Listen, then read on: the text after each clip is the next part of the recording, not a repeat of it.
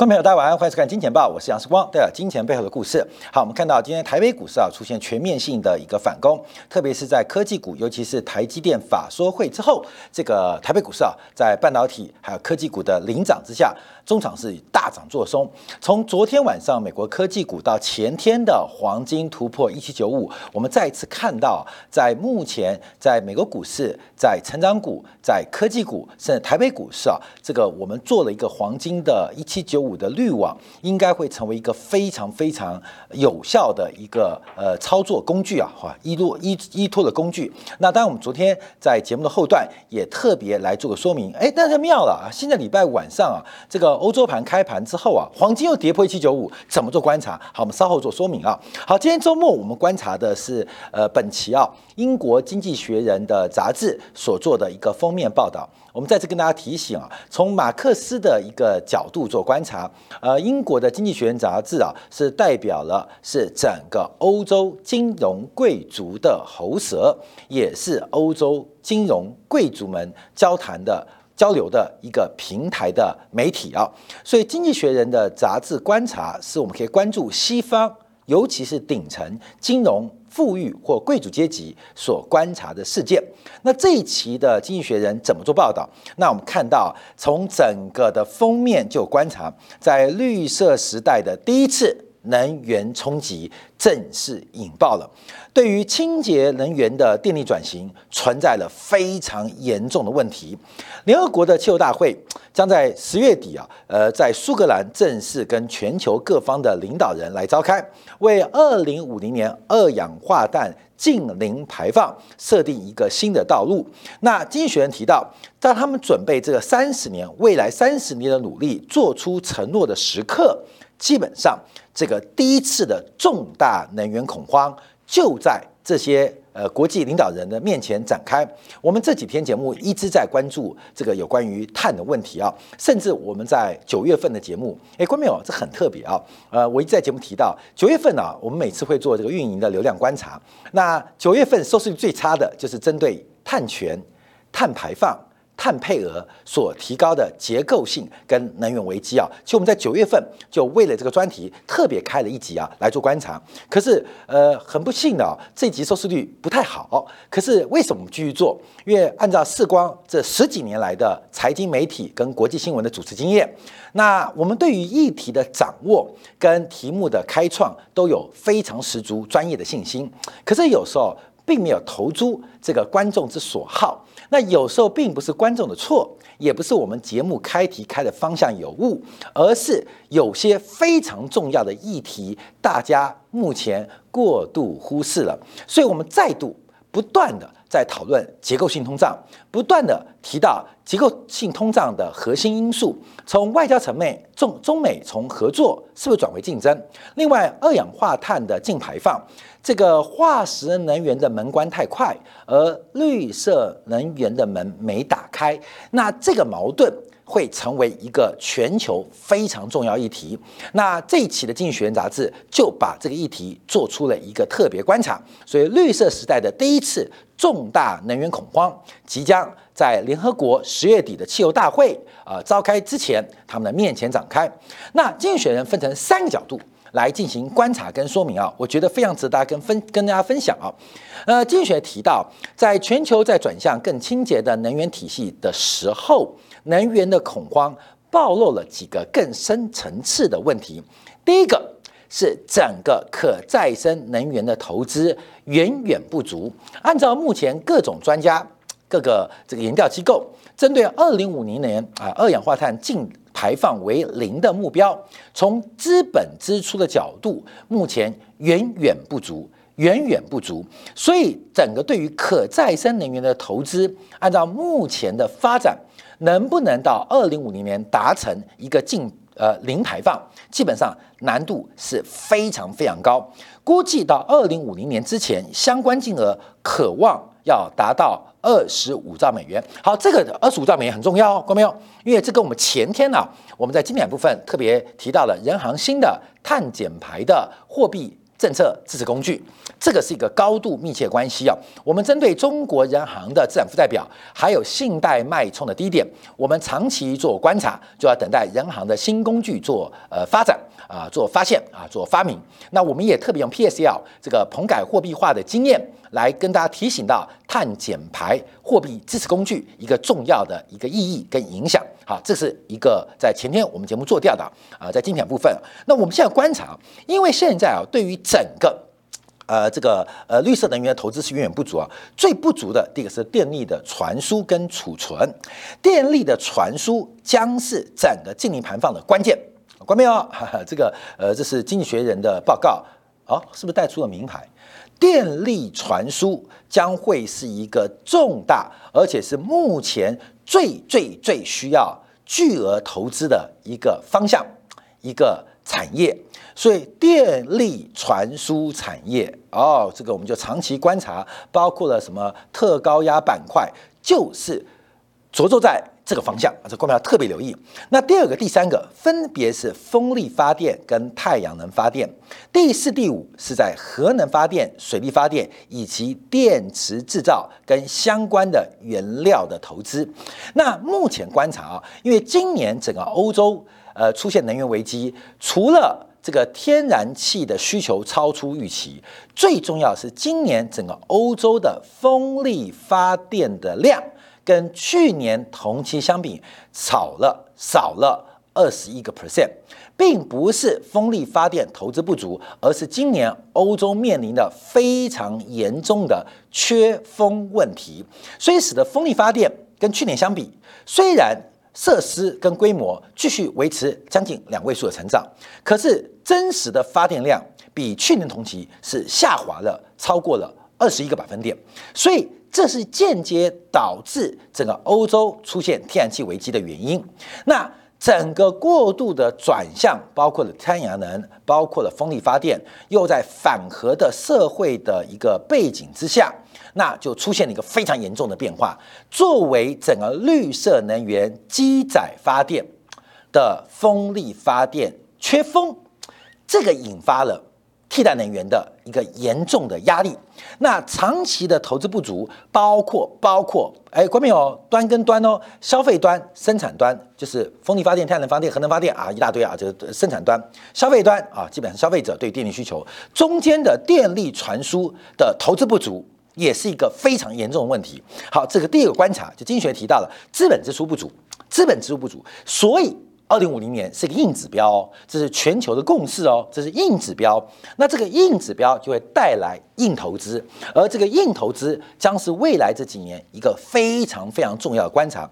我们以《经济学人》杂志的观察，电力传输未来三十年将要再投资十八兆美元，这是什么概念？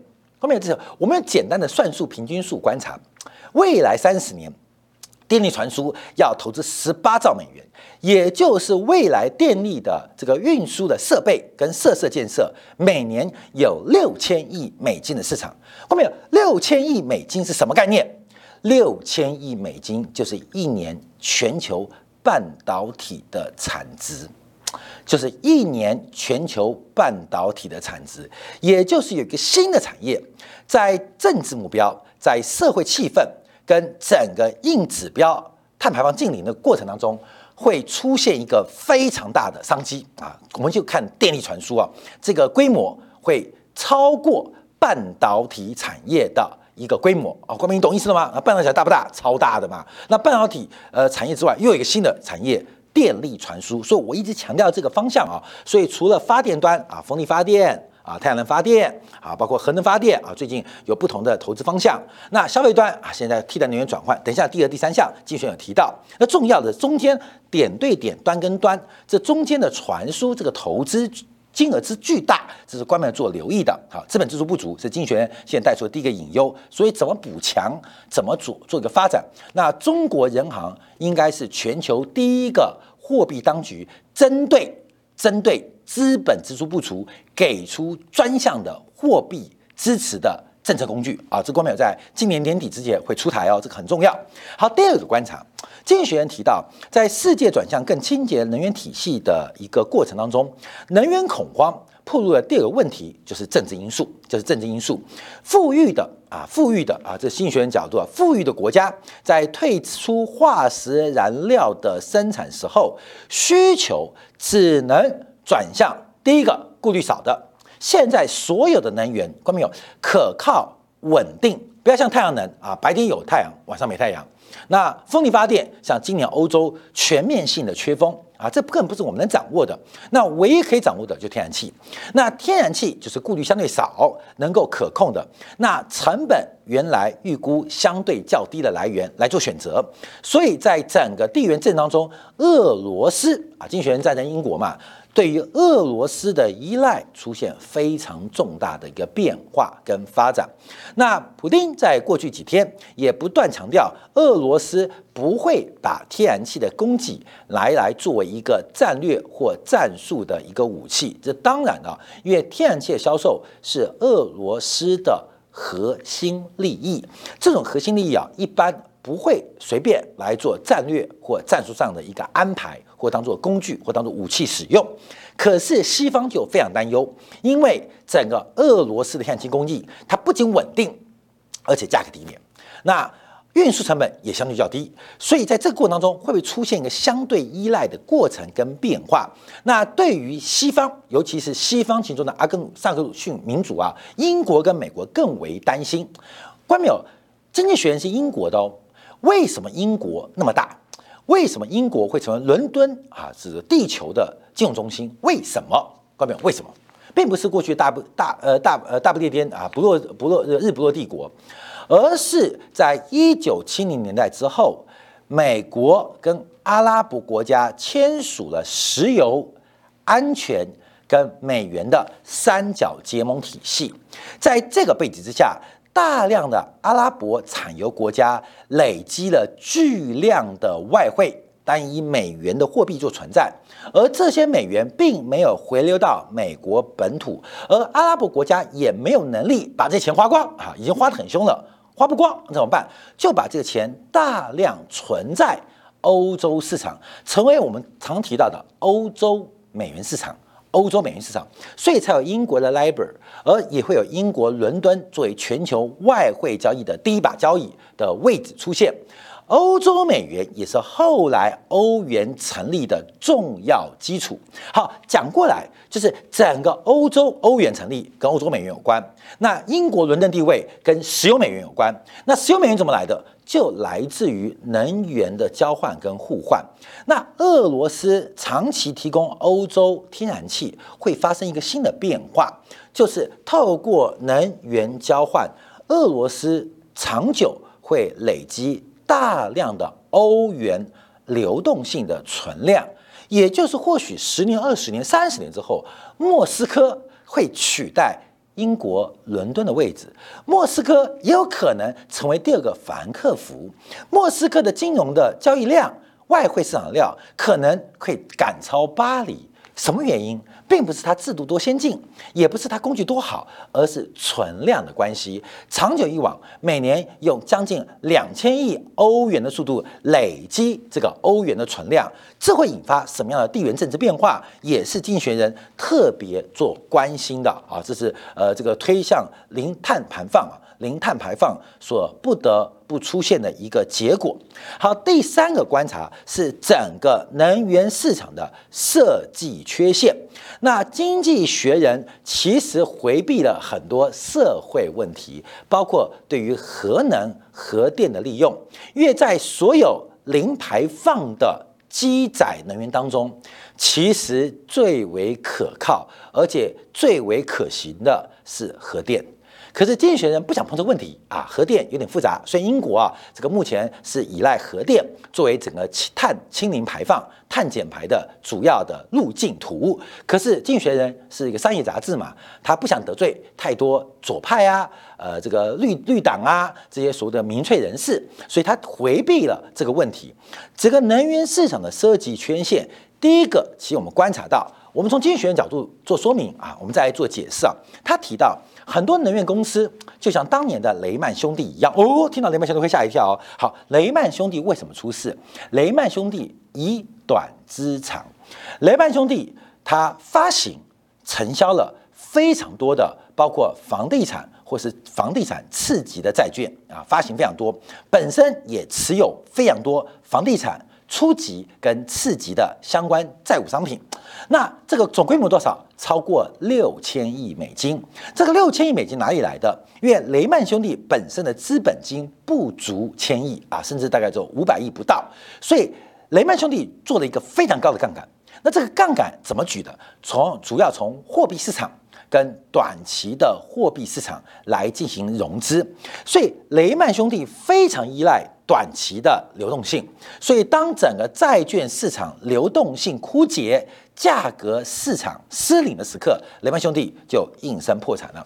好，我们看到啊，这是两千零八年雷曼兄弟破产，经过清算之后，这六千多亿的这个相关的债务商品，其实总亏损不到百分之十，总亏损连百分之五都不到。其实给雷曼兄弟多一点时间，多一年、多两年、多三年，甚至多五年，雷曼兄弟可能不仅不会赔钱，还有可能转亏为盈啊。可是当下的流动性让雷曼兄弟无。法进行任何杠杆跟债务、债权、资产负债表的维持啊，所以出现了一个金融危机。那经济学人就提到了啊，这个题举例很棒哦。能源公司就像雷曼兄弟依赖短期的借款一样，以短资长，也就是很多的电力公司在不可靠的能源市场，特别是现货市场来进行买进。那什么意思呢？光明，你去想电力公司哦。他今天提供给你家家里大家都有跟电力公司这个有签约嘛，就是接电嘛。其实我们跟电力公司的合约合作，或我们对电力公司的需求，是一个三十年、五十年或一生的承诺。对于能源公司来讲，它的客户、它的销售对象是一个非常长期的客户。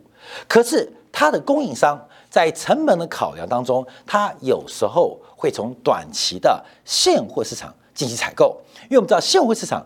大部分的时间可能比合约市场来的更多的弹性，有更多的交易的利差存在，所以长久以往，在过去的能源公司，他们在供给当中，他们是买短的卖给长的，买短的供给卖给长的需求，这种金融面当中啊，就是呃利差的套利行为，就是利差套利行为，所以。整个过去化石能源的能源市场，这个长久以往的发展，在绿色能源来临之际，基本上是完全不可靠。所以最近啊，大家有个讲法，就是在整个绿色能源能源恐慌之下，会不会出现雷曼兄弟的金融危机？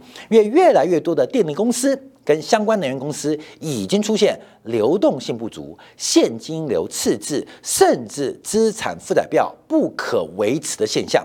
包括英国最近有几个电力公司已经用政府出资来进行支持，所以整个能源市场的设计缺陷怎么办？第一个，能不能调整所谓的电力公司在采购当中尽量不要。从短期的现货购买，能不能多买一点长期的合约来源？好，这个问题来了，能不能多买点长期的供给，稳住长期供给，来进行这个流量的匹配？你不要买短的应付长的嘛，你这个短不要太短，你中间有点中的长的，可能呃三分之一长的。三分之一中的，三分之一短的就好了嘛？你要做一个金字塔型的操作，你不要都买短的。很多这个西方电力公司，它的合约啊，大概可能五成、六成、七成都在现货购买，这个非常不稳定。好，经济学人提出问题就来了。第一个是电力或能源公司，它能不能改变这种套利习惯啊？过去市场的交易习惯。那第二个，它有没有长期稳定的能源供应可以依靠？有没有？关没有？第一个，你能不能改？哎，你们拜托，你们要改哦。像雷曼兄弟啊，雷曼兄弟、雷曼姐妹啊，对不对？雷曼姐妹、雷曼爸妈，你们以后就不要依赖隔夜的贷款，你们去进行一些中长期的这个呃呃资本的一些累积或募集，好不好？好过没有？这第一个是愿不愿意，第二个是可不可行。雷曼兄弟，假如当年大举的增资。大举的不管发行债权债务，基本上雷曼兄弟无利可图，而且重点是雷曼兄弟在当时的投资银行界，他有没有可能融到那么多的资本，来提高自己的资本市足率，来降低杠杆率？是第一个，他要不要？第二个，他能不能？市场有没有？现在全球能源市场就碰这个问题。第一个是这些电力公司或能源公司，他愿不愿意？第二个是有没有可以长期依靠的能源？有没有太阳能、风力？看样子不可靠。这个缺风、缺太阳啊，基本上呃，过去几年两三年就发生一次。那依靠天然气吗？又回到第二点，地缘政治的变化。那有别的选择吗？这些讲到这边，他其实没有提出解决方案，不是没有解决方案，而是解决方案有。欧洲社会的民粹干扰。好，那我们再往下做观察啊，因为事实上我们看到这个碳权是非常重要的，所以我们一直在关注这个问题啊。我们从过去啊这一年的一个涨势做观察，其实这次啊全球呃涨幅最大的是欧盟的碳权交易，在今年以来的涨幅已经高达了百分之八十七啊。我们再次跟大家提醒啊，其实碳权会比加密货币更有可能取代主权货币。为什么啊？这个加密货币啊，其实是一个很可爱理论，人人都可以挖矿啊，挖加密货币。可是执行起来其实蛮困难的。你家里有台电脑啊，基本上呃有相对应的城市上几堂课，你家的电脑也可以挖加密货币。可是现实当中可能挖不出来，或挖出来不付成本。所以加密货币是一个很简单，每个人都能够挖的。啊，挖的一个动作，可事实上要挖它，执行起来有困难。看到没有？碳权何尝不是？你家里种两棵树，你就有碳权哦。你家里种二十棵树，谁说你没有碳权？你是不是能够把你家里二十棵树、三十棵树的这个二氧化碳的吸收量拿到市场来进行交易？可不可以？说不定有天可以哦。比特币都可以分割，为什么二氧化碳的碳权不能分割，甚至碎片化经营？就像很多小型合约一样，可不可以？所以碳权才是全球政治跟社会的共识，而且它有固定交易量，一旦出现跨区域的套利空间，会不会有一天以后不是挖矿，以后开始流行种树啊？大家开始种树，看到没有？然后就从这个种树的吸收二氧化碳的排放来进行一个投资。投机啊，赚钱好，所以我们提到，观众朋友，假如你觉得我讲的有点道理，哦，根本不用道理，因为加密货币已经就是一模一样。所以我们常看到很多的发现跟发明啊，这个最后反正弯掉别的路，成熟啊。所以这个碳权的变化，第一个是碳权碳税，第二个是碳配额碳配额。所以一个是价格问题，碳的二氧化碳排放权的价格问题；第二个是二氧化碳。排放的数量就是碳分配、碳配额的问题，一个是价格，一个数量，这问题都会非常重要。所以，我们看到，其实截止到今年啊，已经进入第四季，很明显啊，这一次啊，这是《经济学人》杂志的呼吁，很明看到，就是在绿色能源大门还没有完全开启，可是化石能源关门速度过快的过程当中，我们看到天然气价格，今年英国天然气、荷兰天然气全年度的涨幅大概都超过了。百分之三百啊，荷兰天然气更是涨幅高达百分之四百三十四，那连美国的天然气涨幅都来到百分之一百二十一，那这是绿色能源跟化石能源在替代过程当中必然出现现象。那关门过快的化石能源涨幅也很大哦啊，为什么？因为资本支出出现了严重的不足，包括 IEA 也提到了这个资本支出严重的不足，产生很大的问题。好，所以从通货膨胀角度，从整个碳权跟制度变化，绿色能源跟化石能源交接之际出现了结构性通胀，所以我们看最近啊，今年以来最悲催的就应该是铁矿石，全年跌幅大概有来到两成左右水准。它的对立面是锂矿，这个锂啊，今年的涨幅就高达了百分之两百五十。远离对于电力能源的储藏，目前感觉是最优方案。目前而已哦，未来当然不是啊。所以我们看到，连整个肉品价格，当然除了中国猪肉之外啊，都在涨，都在涨。为什么？因为我们要注意到，全球二氧化碳排放最多的，当然第一个就是电力产业。请问第二是什么？看到没有？二氧化碳排放最多的是电力发电。第二是什么？第二是什么？我告诉你，第三是运输，运输跟交通。第二是什么？第二是什么？各位，全球二氧化碳排放第二大的，在电力产业之后，在交通运输产业之前的叫做农业。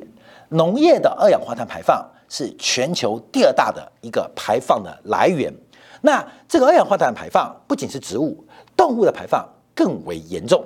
所以将来养牛可能都要买碳权才能过饲养啊，所以我们看到这个结构性通胀关系，从工资的上升加上商品价格的走高，等一下我们会在精彩部分来分析昨天美国的 PPI 这张图，我们都会再说明一下，我们要特别做观察。